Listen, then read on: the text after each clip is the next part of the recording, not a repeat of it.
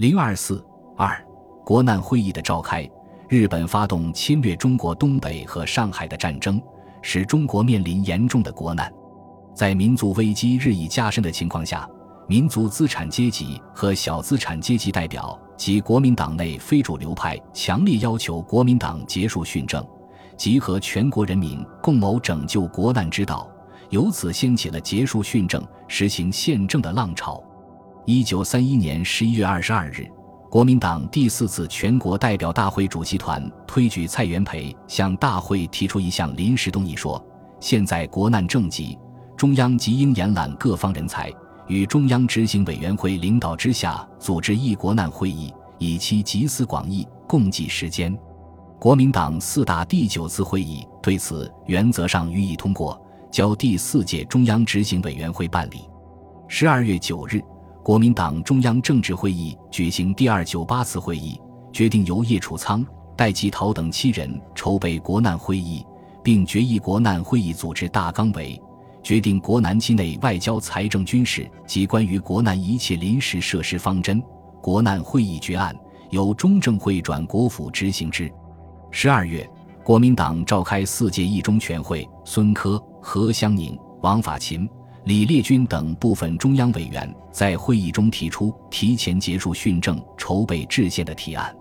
全会主席团将上述提案合并整理归纳为两条原则：一。召开国难会议，讨论御侮救灾绥靖各事宜。二、国民救国会议的召集，交由国民党中常会筹议办理。十二月二十八日，全会作出决议，由国民政府半个月内召集国难会议，讨论御武救灾绥靖等事宜。一九三二年一月十八日，国民政府发布命令，定于二月一日在南京举行国难会议，由行政院办理。国难会议会员人选，经国民党中央物色，国民政府和行政院共同分四批公布，共五百二十余人，其中有救北洋系军人、北洋军阀政府的政要、外交人士、金融人士、工商界人士、文化教育界人士、交通界人士、华侨领袖、满蒙王公及活佛等。首都各界抗日会认为，国难会议会员人选未能真正代表民意。曾决定请国民党中央从速召开国民救国会议，因国难会议会员散处各地，淞沪战事引起交通阻隔，经行政院呈请，国民政府同意国难会议改在二月十一日召开。淞沪抗战爆发后，一月三十日，国民政府迁都洛阳，国难会议筹备不及，在此情况下，又决定改在四月一日举行，后仍因时局混乱。三月二十二日，行政院第十四次会议决定，国难会议在展期至四月七日开幕。民族资产阶级和小资产阶级代表对于即将召开的国难会议纷纷表态，要求废除国民党一党专政，结束训政，实施宪政。国难会议平津会员吴鼎昌、左顺生、王造时等人公开披露他们拟向会议提出的重要议案，即对日作正当防御，抵抗到底。从速结束党制，实施民治。江苏国难救济会请求政府明令允许人民公开组织政团，停发国民党各级党部经费，集合全国人才，组织国难政府。三个月内开始实施宪政，五个月内成立民意机关。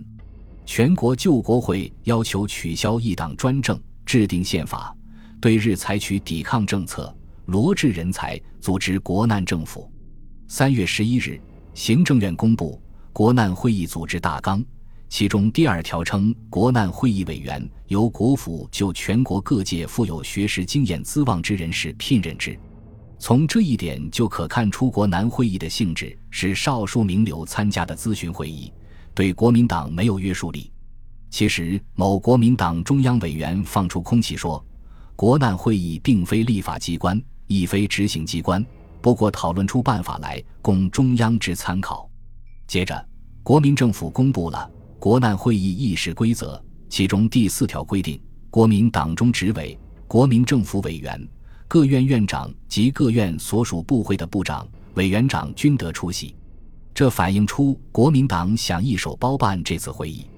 第二十一条规定，本会议设置御武、救灾、绥靖等审查委员会。此条的用意是严格限制会议的议题，不可越雷池一步。三月二十四日，国民政府明令国南会议四月七日在洛阳举行，并通知各会员声明不谈政治。被选为国难会议会员的民族资产阶级和小资产阶级代表，对于国民党限制会议范围表示不满，要求国民党改弦更张，立即结束党制，实施民治。三月底。平津国难会议会员熊希龄等八人抵达南京，向汪精卫询问国难会议的范围，要求结束训政，实现宪政。汪答：中央决定会议范围为御武、救灾、绥靖，行政院可负责答复。超过此范围，本人不能回答，并生气地表示：国民党的政权是由多年革命流血所取得来的，你们有意要求取消党制。你们就去革命好了。上海和平津的多数会员以政府限制国难会议规条拒绝赴会。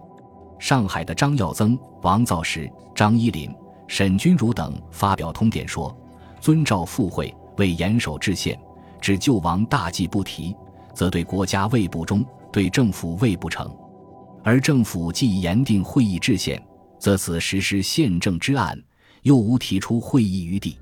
思维在四，与其徒劳往返，无补艰危，不如谢绝征车，稍明素质。平津会员熊希龄等在宣言中则说：“倘复议而默然，则与同人奔走国难之初终相违反；倘言而不及根本，则上述三项政府故以忧为之矣。”四月七日上午十时，国难会议在洛阳开幕，原定会员有五百二十余人，结果到会者仅一百四十四人。平津国难会员以政府不许讨论政治问题，多不予与会。平津会员九十余人中，去者不及二十人，在乎七十余人之国难会员，去者亦属寥寥。乃自职权被限，会期复促，政府无邀请全体必须到会之心，亦未期待该会必受重大效果，故反对派之有组织者相屡缺席，多数知识分子因洞察前途。亦虽认为无到会必要，汪精卫在开幕词中一方面强调要振兴民族意识，抵御日本的进攻，另一方面又重申国难会议的范围，说在国难会议里讨论御武、救灾、绥靖与各事宜，所以如果是在这范围以内的问题，诸君讨论所及，行政院是当然负责答复；但是如果在范围以外的问题，则恕非行政院权限所能负责答复了。下午两时，召开国难会议预备会，选出王小赖、张伯苓、高义涵、刘恒进、童关贤组成主席团，同意汪精卫提名张家呼图克图担任国难会议名誉主席。八日上午，国难会议开第一次大会，大会设于五救灾、绥靖三个审查委员会。汪精卫代表国民政府做关于御武、救灾、绥靖问题的报告。冠冕堂皇地表示，近来各方面颇望缩短训政期限，实行宪政。此点于可代表本党与政府同仁明白表示，极端赞同，并可正式声明：宪政开始，绝非为必须四地方自治完成以后，而将训政时期延长，更无以对国人。外交部代表黄朝琴作外交报告，下午由军政部代表曹浩森作军事报告。财政部代表黄维钦作财政报告。九日原定开大会，因会员提案达二百七十余件，建议书一百零八件，遂决定开分组审查会议，整理提案。晚七时，汪精卫宴请国难会议会员，发表演说，说明在洛阳开会之要义，表示要用西北做最后的长期的抵抗根据，打破自建立民国以来最严重、最危急的当前的国难。十日上午，国难会议召开第二次大会，汪精卫作关于军事、外交、财政的补充报告。他表示，因政府如签丧权辱国协约而亡国，不如不签而亡，凡有复兴之可能。故政府于此亦可和亦可战，即能在最低限度以上可解决，即可和；否则即可战。会议讨论御武问题，决议。甲凡侵害国家政治独立及领土与行政完整之敌国，政府应兼用武力与外交抵抗到底。有违上述原则之条约，概不得签订。一，在政府努力实行上项原则之时期内，全国人民不分党派阶级，概应尽最大之力量赞助政府共同御侮，积极联络主张正义维护国联盟约、九国公约、非战公约之各友邦。以其充分获得各国之同情，并巩固太平洋之永久和平，并电委东北李杜、丁超、苏汉章及全体抗日义勇军将士。下午两时，国难会议召开第三次大会，推定陶希圣等七人为国难会议起草宣言。十一日上午九时，国难会议召开第四次大会，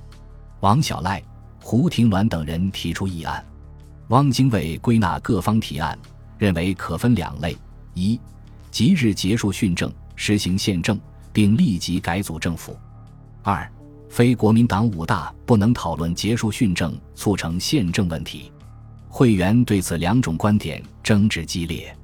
多数审查委员认为改组政府可能引起纠纷，立即制定宪法恐民治基础不牢，首以提前结束训政府表决。起立者仅十二人，少数否决。再以应请政府办理地方自治如期结束训政案复表决，大多数起立通过。大会最后通过决议：一、政府应切实办理地方自治，如期结束训政；二、宪政未实施以前，提前设立中央民意机关，定名为国民代表会；三、国民代表会有议决下列各事项之权，预算决算。国债重要条约，汪精卫对此表示：以行政院长的资格，固然不能答复一定可以采纳；即以中央委员的资格，也没有此权利。本集播放完毕，感谢您的收听，喜欢请订阅加关注，主页有更多精彩内容。